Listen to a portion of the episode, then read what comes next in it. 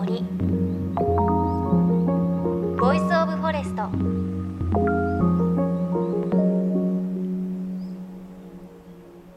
おはようございます。高橋真理恵です。さあ8月に入って夏も本番という感じですが夏野菜皆さん食べてますか？私はそんなに野菜が得意ではないのでこれっていうのはないんですが毎年夏は枝豆がすごく好きであのスーパーで買って食べていたんですがなんかここ最近ご近所がちょっと騒がしくてですねあのどうやら近所にあるなんかこう点在している畑のこう農家さんが直売所をやってるんですが、まあ、何箇所かあってそこの枝豆がすごく美味しいっていうことが話題になっていて私もお裾分けで少しいただいたんですが確かにお豆の味がしてめちゃくちゃ美味しくってでさらにその一房っていうんですかあの枝についてるのあれが100円で売ってるということでスーパーよりも安くて美味しいということで私もちょっと買いに行ったんですけれど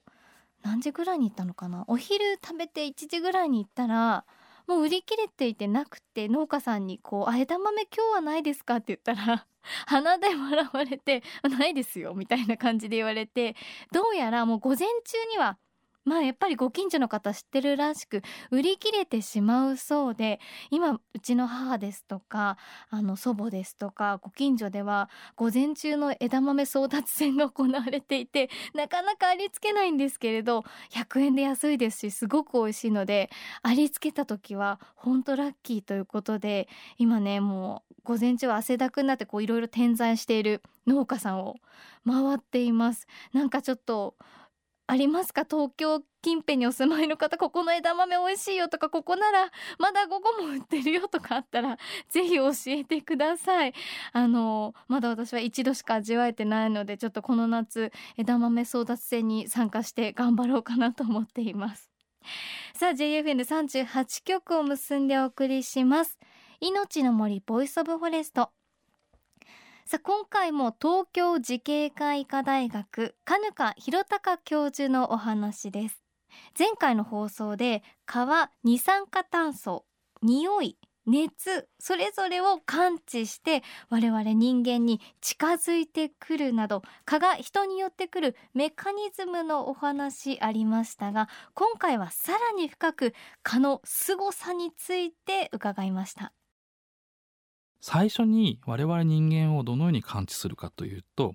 一番わかりやすいのが彼らにとっては二酸化炭素なんですね。我々が吐く二酸化炭素。これがだいたい距離としては10メートルぐらい先から彼らは検知します、うん、ですから例えばお散歩で公園に行きました。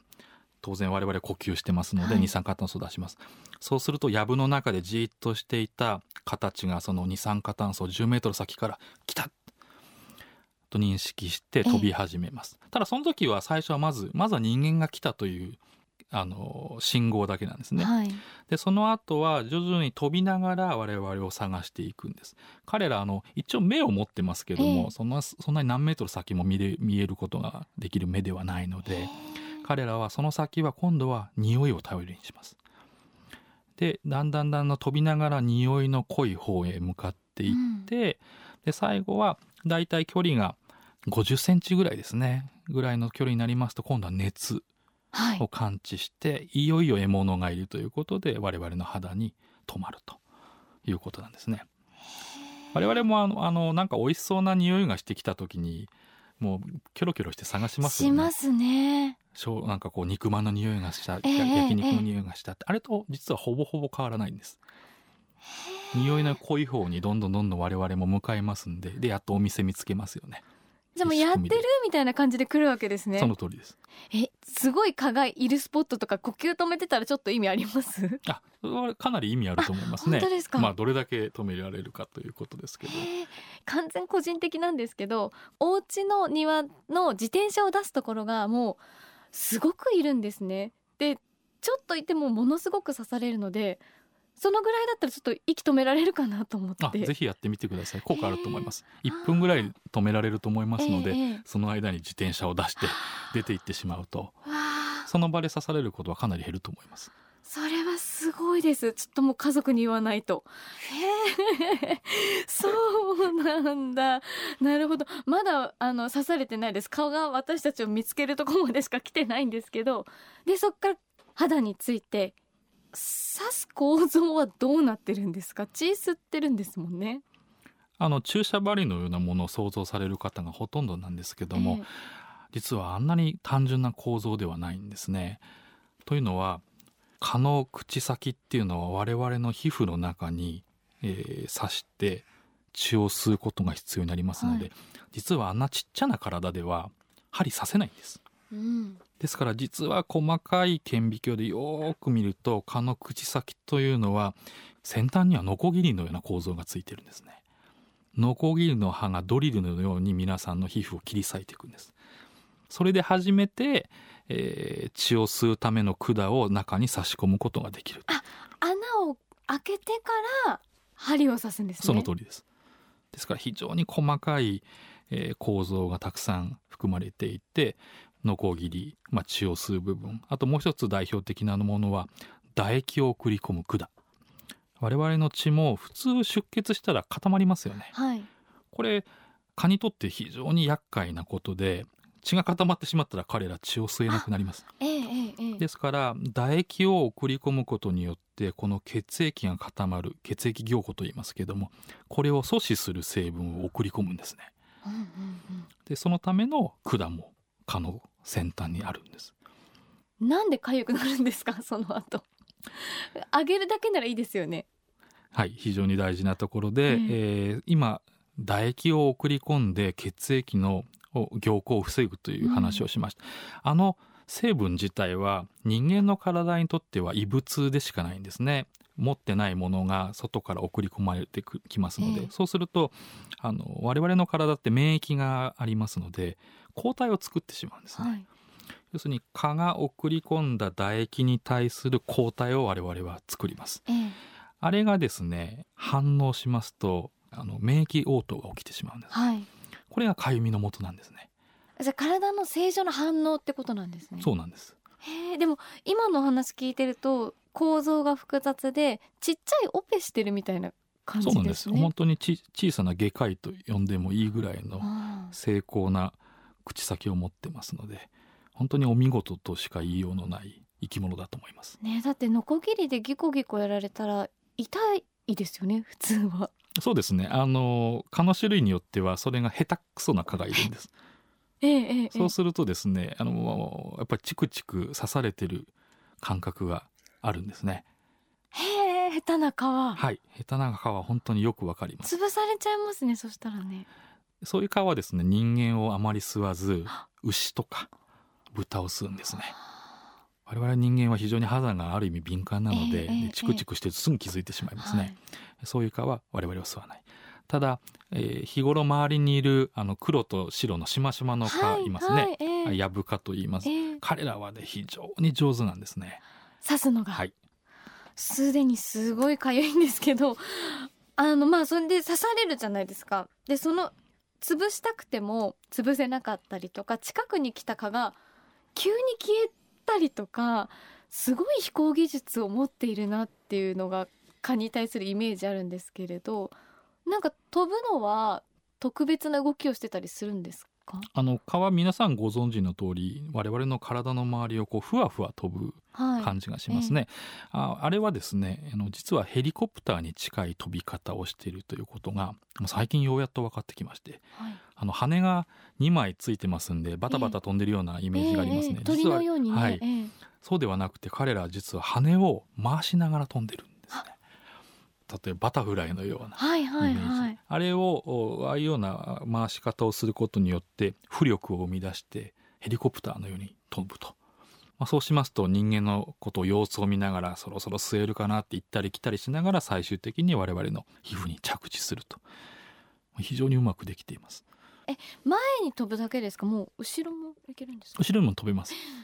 こう他の昆虫例えばハエなんかと比べてみると全然飛び方が違いますね、ハエはもうああいうホバリングヘリコプターの飛び方できませんから、はい、ほぼほぼ直線の飛び方をしますね、えー、えー、そう思うと、まあ、蚊の飛び方がいかに際立ってるかわかるかと思います。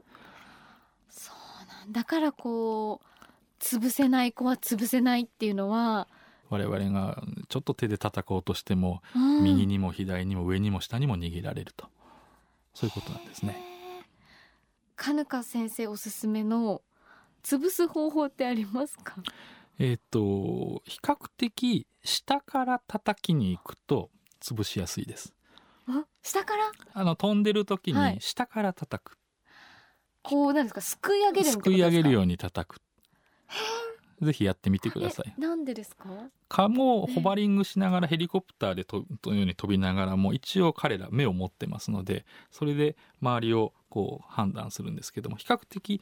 下からのものに対する認識能力が低いんですね。ですから下から叩きに行くと案外よく潰せますんでやってみてください。う今やりたい。皇居行ってこようかな。そっかそうなんです。じゃあ飛んでたら皆さん下からですね。これなかなか聞いたことないから。あやってみよう。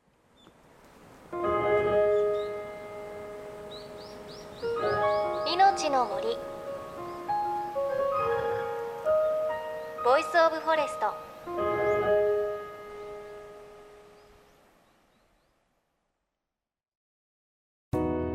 JFN38 局では東日本大震災で被災した沿岸部や全国の震災による津波被害が予測される地域に津波から命を守る森の防潮堤を作る鎮守の森のプロジェクトを支援する募金を受け付けています。この命を守る森づくりに取り組んでいる AIG 損保は中小企業のリスクにフォーカスした損害保険のラインナップビジネスガードを法人会納税協会会員の皆様に提供しています。AIG 損保ではビジネスガード新規契約1件につき1本のどんぐりの苗木を植樹する命を守る森づくりを通じ被災地の復興全国の防災減災に取り組んでいます。命の森ボイスオブフォレスト今朝は東京慈恵会医科大学教授の嘉糠洋陸さんに夏場の鬱陶しい生き物の代表蚊についていろいろ伺いました。いやすごいですね。蚊あんな小さいのにものすごい技術が詰まっている感じがしますよね。だってね注射針のように刺すのかと思ったら口先にはノコギリみたいなドリルもついてるし刺す管もついているし血を固めないための唾液を送る管もついていたりもするし羽はヘリコプターのようになって前も後ろも行けるって言うともうねちっちゃいロボットのような感じもしますがでも今日ほんとうちの番組いい番組だなって思いました。蚊のこう取り方ね。私ねこのインタビューの後にやってみたんですけれど確かにこう上からパチンと潰してたんですけど今までそうじゃなくてお家の中で出た蚊をこう下からすくい上げるようにふーっと下からすくってパッてやったら潰せるんですよ結構。これね結構夏場の強い私の自信になりました。あの蚊が出ても大丈夫です。こう上からとか横からパンっていくんじゃなくて見つけたらあ落ち着いてください。冷静に落ち着いて下からすくい上げるようにってパンっていくと結構潰せるのでこれは結構夏場虫の多いとこに行ったりあとお家の中で蚊が出た時はぜひぜひやってみてください。私もうよっしゃって言っちゃいましたから。あの今日ほんといい番組だなって手前味噌ですが思いました。さあそして番組ではあなたの身近な森についてメッセージお待ちしています。もっといい蚊の捕まえ方あるよとかもあったら教えてください。メッセージは番組ウェブサイトからお寄せください。命の森ボイスオブフォレスト。お相手は高橋真理恵でした。この番組は AIG 損保の協力でお送りしました。命の森の森ボイスオブフォレスト。